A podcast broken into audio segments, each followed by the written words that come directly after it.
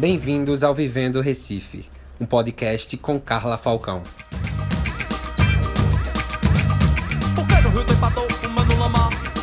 Opa, minha gente, tô aqui de volta. Para quem ainda não me conhece, eu sou Carla Falcão. E no episódio de hoje, vocês nem imaginam para onde é que eu vou nesse Vivendo Recife. Quem me acompanha deve saber que todo dia deve estar chegando alguém de cada parte do Recife mandando mensagem, né?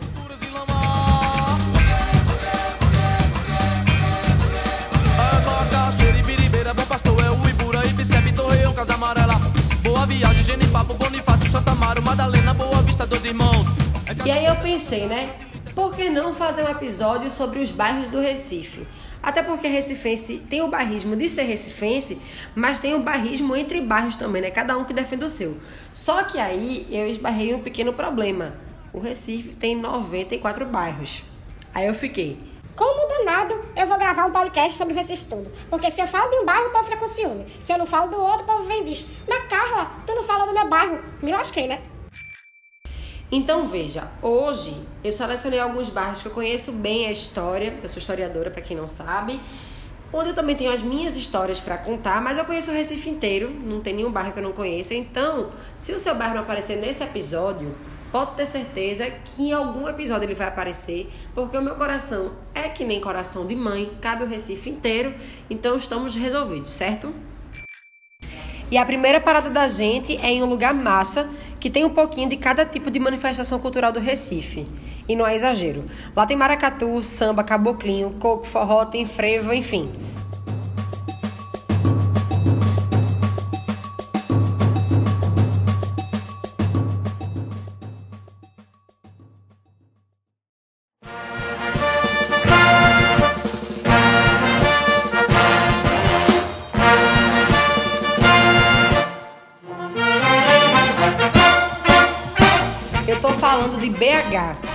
De Belo Horizonte não, porque aqui o referencial é Pernambuco. Eu tô falando da Bomba Demetério. Muita gente não sabe o porquê do nome, então eu vou contar. Bomba Demetério surgiu por causa de uma bomba d'água da Companhia de Viação e Obras da província, que ficava nas terras do coronel Emetério José Veloso da Silveira. A bomba lá das terras de São Emetério era tão usada que acabou virando referência e também nome do bairro arretado, né? Eu mesma já fui lá bastante, inclusive vou ainda. Na Gigante do Samba, lá tem o Cacique, tem o Barzinho Bar e Choperia, que acaba aqui de ganhar uma belíssima propaganda.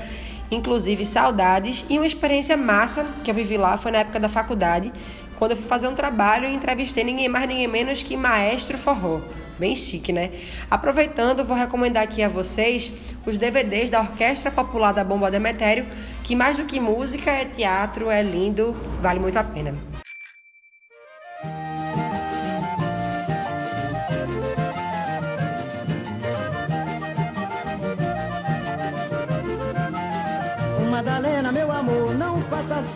A nossa segunda parada é em um lugar em que eu tenho uma memória afetiva muito forte da infância, porque o meu tio Newton, que é uma das pessoas responsáveis por eu torcer pelo glorioso Clube Náutico Capibaribe, ele no domingo de manhã, antes do jogo do Náutico, ia fazer as compras de casa e depois passava no mercado público para poder comprar as comidas dos passarinhos que ele criava. E esse mercado público ficava no lugar para onde a gente vai agora, que é a Madalena.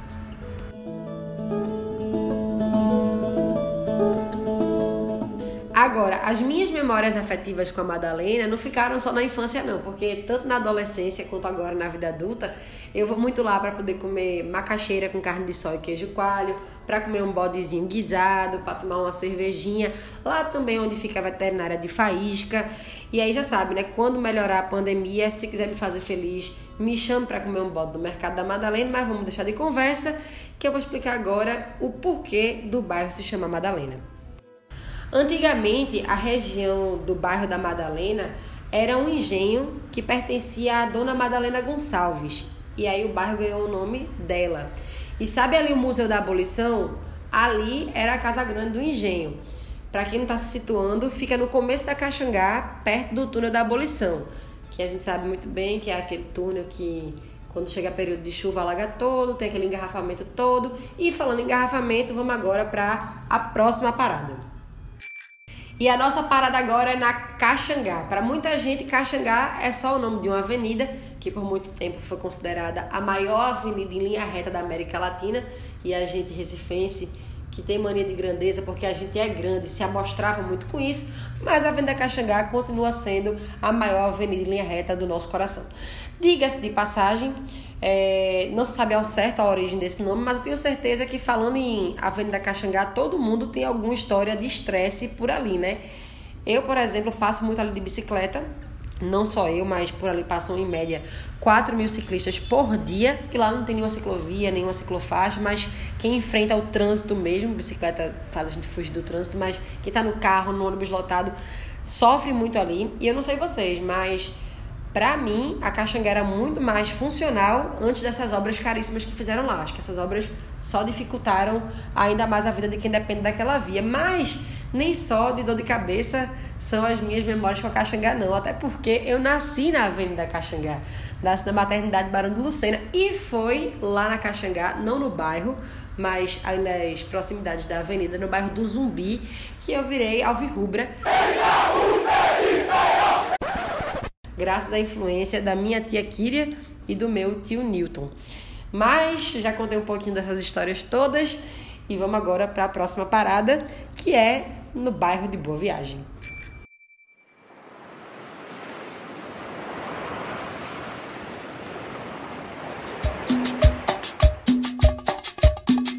Boa viagem é o lugar que eu chego, corro e depois tomo um caldinho do Leandro. Afinal de contas, se você perdeu energia, tem que repor sim. E para quem não sabe, Boa Viagem recebeu esse nome por causa da igreja da Nossa Senhora de Boa Viagem, que foi construída no século XVII, quando Boa Viagem ainda era um povoado de pescadores. Essa igreja continua de pé ainda hoje. Ela é aquela ali no final de Boa Viagem, aquela azul, onde tem uma feirinha que é totalmente excelente para quem quer comer um pastelzinho, um caldo de cana, um açaí, uma tapioca, aqueles doces, aqueles bolos, coisas lindas que você chega e está preparado para poder botar a glicose lá no universo. E também é um lugar muito bom para comprar artesanato num precinho legal, viu? E minha gente, não tem como a gente falar de Boa Viagem sem falar da moça bonita da praia de Boa Viagem, que fiquem tristes e pasmos. Não era de Boa Viagem coisa nenhuma, e essa história eu explico agora. Na década de 70, Alceu Valença ainda era um boizinho, e ele estava na França, fugindo da ditadura militar. E diz ele que estava num bar e avistou ninguém menos que Jaqueline Bisset. Eu acho que é assim que fala que meu francês é uma porcaria. Vocês já viram isso nos outros episódios. E aí eu tava aqui vendo as fotos dela, pensa na bicha bonita. Realmente parecia uma moça bonita da praia de Boa Viagem, ou do Pina, ou do Buraco da Véia. E aí tu sabe o que o seu Valença fez, né? Foi se engraçar pro lado de Jaqueline, como todo boyzinho pernambucano, esperto, charmoso, alternativo, ousado. E aí ele chegou lá de papinho, né? Então, eu sou poeta, Pois Jaqueline, que não é besta nem nada, pediu logo o poema. Deu 24 horas e aí você chegou lá. Tome aqui, Labelle de Ju. Já sabe, né, o resto. Eu vou ficar calada aqui. Depois de uma história dessa, eu quero ver tu responder questionário errado sobre a história do Recife, tu passar informação errada para as visitas que vêm de fora. É um negócio que não pode acontecer. Inclusive, se você está gostando aqui do Vivendo Recife, que está disponível no Spotify, no Deezer, no SoundCloud, você pode também estar recomendando aí para sua mãe, para seu pai, para seus parceiros, para seus amigos, para o porteiro do seu prédio, porque quem gosta do Recife é capaz de gostar também. E voltando às coisas boas de se fazer em boa viagem, eu falei aqui já da feirinha, falei do caldinho do Leandro, e eu não poderia deixar de falar da barraca de Ramon, que é onde vende um camarão maravilhoso. Inclusive, Ramon, conta aí pro pessoal um pouquinho da tua história. Meu nome é Ramon Carlos, é, sou proprietário da, da, barraca Camarão do Ramon. É, trabalho aqui em Boa Viagem. Eu vim parar aqui na, na praia aqui por uma coincidência do, do destino, porque na época quando eu, eu vim para Pernambuco, eu vim para trabalhar na, na refinaria. Trabalhei na refinaria de 2011 até o ano de 2014. Aí fiquei desempregado. Aí nesse tempo eu conheci minha esposa. Aí fiquei procurando o que fazer, por muito tempo que eu fiquei desempregado, acabei indo pra praia. Vender água. E depois de água comecei a vender camarão na praia. E, e no ano de em 2019 eu consegui adquirir a, a minha barraca.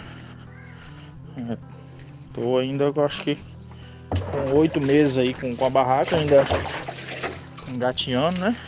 Na luta. Mas é isso aí. É um. Na, na praia se tem ali muitas histórias de gente que batalhou bastante ali com empreendendo. Porque o, a gente só tem uma maneira da gente conseguir progredir na vida. É trabalhar empreendendo. Porque você empreendendo, você consegue ganhar mais que a média. Você consegue alcançar objetivos mais altos do que você trabalhando para terceiro. E Boa Viagem é uma, para mim é, é das melhores praias que, que tem aqui no litoral, porque tem um fluxo de gente muito grande diariamente. É, mesmo ela sendo uma praia que não é bem cuidada pela prefeitura, está abandonada, mas recebe muita, muitos turistas. O, o pessoal também da, daqui gosta muito de boa viagem.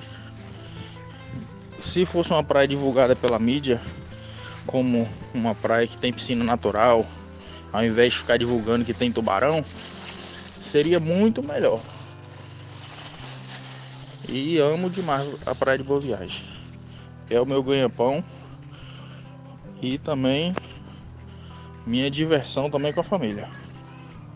Ramon, obrigada demais por topar participar do Vivendo Recife. E pode ter certeza, viu? É anunciando a reabertura das barracas que eu vou aí comer camarão. E, gente, Antes que eu esqueça, para quem gosta de ler, tem um romance super massa de um jornalista aqui do Recife chamado Giba Carvalheira, que foi ambientado no edifício Holiday, né? Um edifício muito famoso aí do bairro de Boa Viagem, que é da década de 50. Foi marco do início da urbanização do bairro, passou por uma ocupação de quase sete décadas, foi totalmente desocupado há um ano por causa de problemas estruturais muito sérios e infelizmente está com um futuro bastante incerto. Para quem quiser aí, o nome do livro é Uma Temporada no Holiday.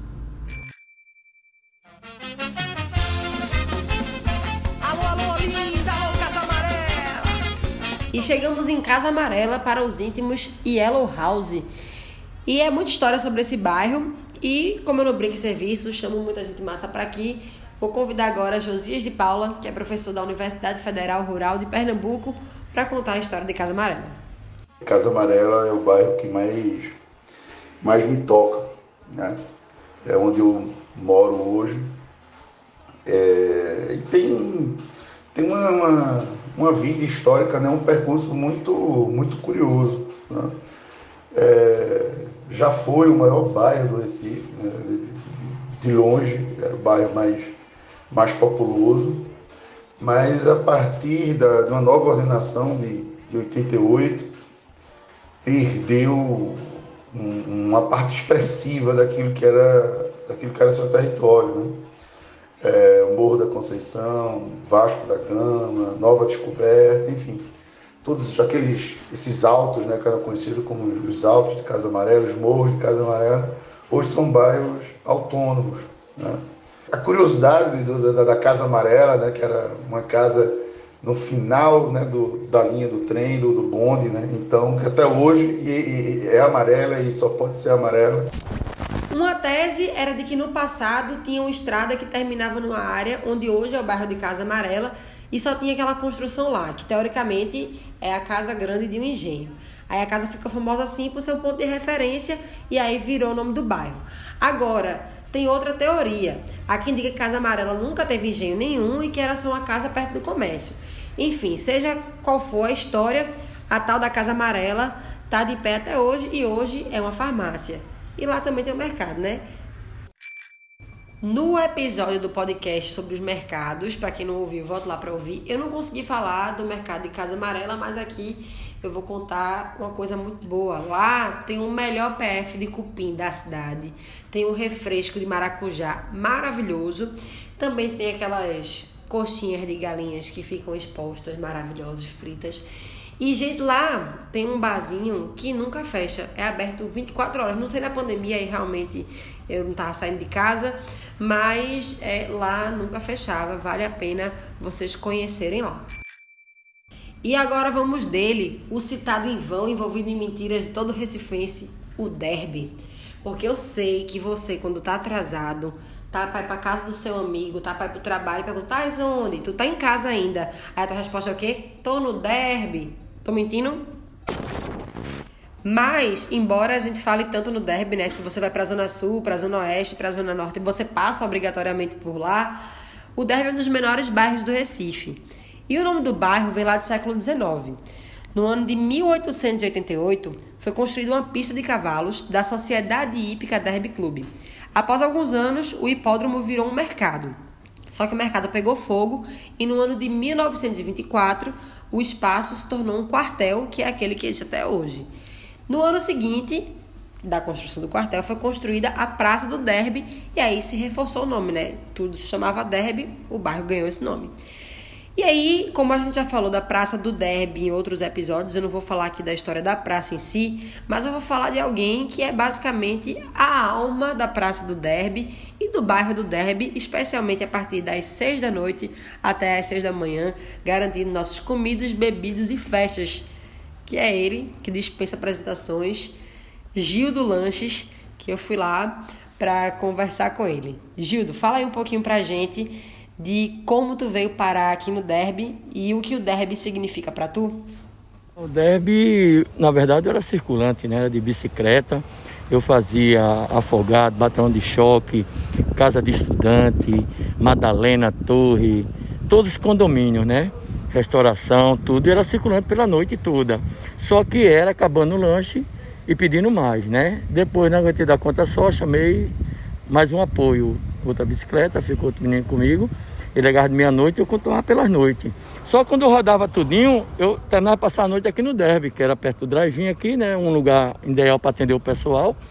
E não dava mais para estar tá dizendo o cliente onde eu estou, porque o cliente onde eu estava. Aí terminei fazendo um ponto o cliente onde eu estava. Mas o Derby representa muita coisa para mim. O Derby, sem Gil do Lanche, sem estudantes, sem. É, enfim, o pessoal do, do, de Recife, né? Aqui onde se conta estudante todos e todos. E aí foi-se embora quase 20 anos nesse, nessa luta, de domingo a domingo, fidelidade. E o Deb apresenta tudo para mim. Né? O Deb, eu cuido dele, deixo tudo limpo. E o Deb é uma alegria. E a nossa parada agora na Brasília Teimosa, lugar que tem o peixe de George, que embora não fique na praia, tem o melhor custo-benefício da praia, ele leva para você na areia. Também tem o Quiosque 9, que é o bar de Tia Coni, que fica bem ali na orla.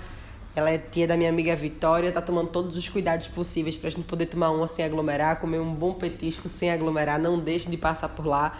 Mas e a origem desse nome, né? Brasília Teimosa? Vou contar para vocês. Brasília Teimosa começou com ocupações irregulares, o que a gente chama de invasão, né? Em uma área em que o governo do estado na época queria construir um galpão de materiais inflamáveis. Só que as pessoas não tinham de morar e acabavam começando a construir as casas delas ali, né? Resultado: o governo começou a derrubar as casas das pessoas para poder seguir em frente com os seus projetos para a área. Mas era o governo derrubando de dia e o povo reconstruindo tudo de noite. E tudo isso estava acontecendo no mesmo período da construção de Brasília. Daí o nome. Brasília, por causa da construção de Brasília, e Teimosa, por causa da teimosia do povo de lá para poder defender a sua casa, defender a sua comunidade. Teve até um certo prefeito que veio com a conversinha de que ali tinha que se chamar Brasília Formosa, mas vamos combinar, né? Tirar o teimosa seria até um desrespeito com quem lutou para que o bairro existisse, né? Inclusive, tá aí mais uma prova da teimosia do pessoal lá da Brasília. O tal da Formosa nunca pegou, é teimosa e pronto. Massa, né? Mas vamos embora para a próxima parada que é a Várzea. Hoje a gente conhece a Várzea pelo monte de lugar bom para comer, para tomar uma, pelo tanto de festa de rua massa que acontece lá, pelo Instituto Ricardo Brenan, que foi premiado internacionalmente, pela oficina de cerâmica de Francisco Brenan, que foi até cenário de Masterchef. Só que a história do bairro começou no século XVI, ainda no começo do período colonial, com o engenho Santo Antônio. Em torno dele tinham outros 16 engenhos.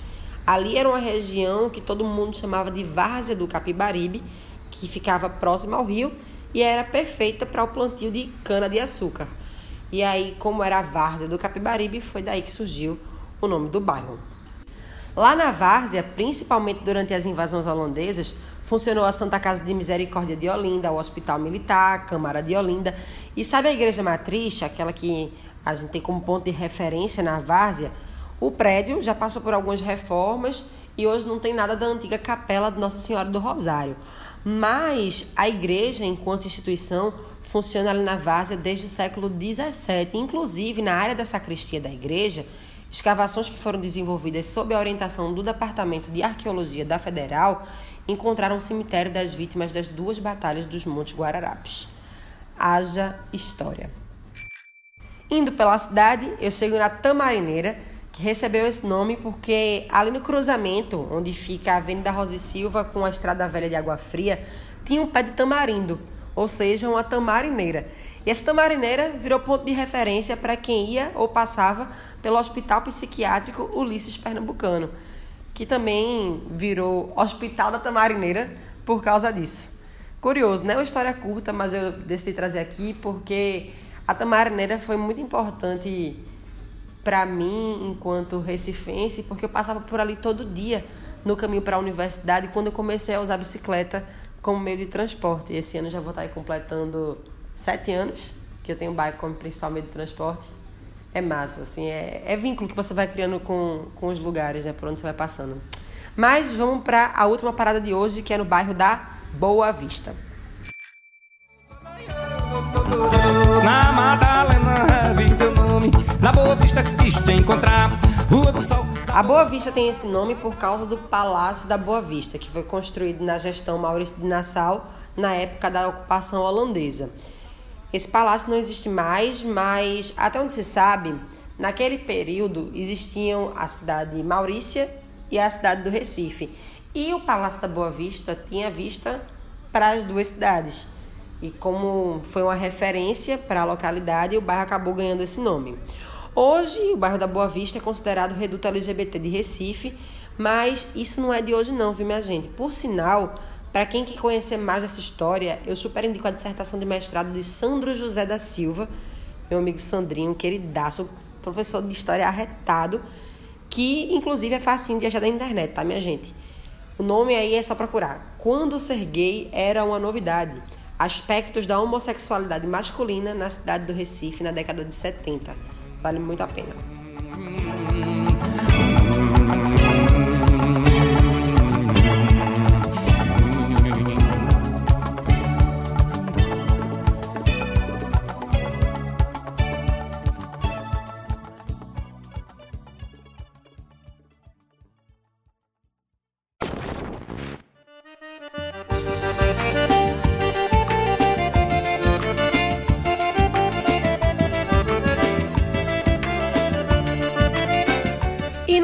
Falar da Boa Vista sem lembrar que o bairro foi palco de uma das maiores joias do nosso cinema, Lisbela e o Prisioneiro, que foi ali gravado na região do Pátio de Santa Cruz.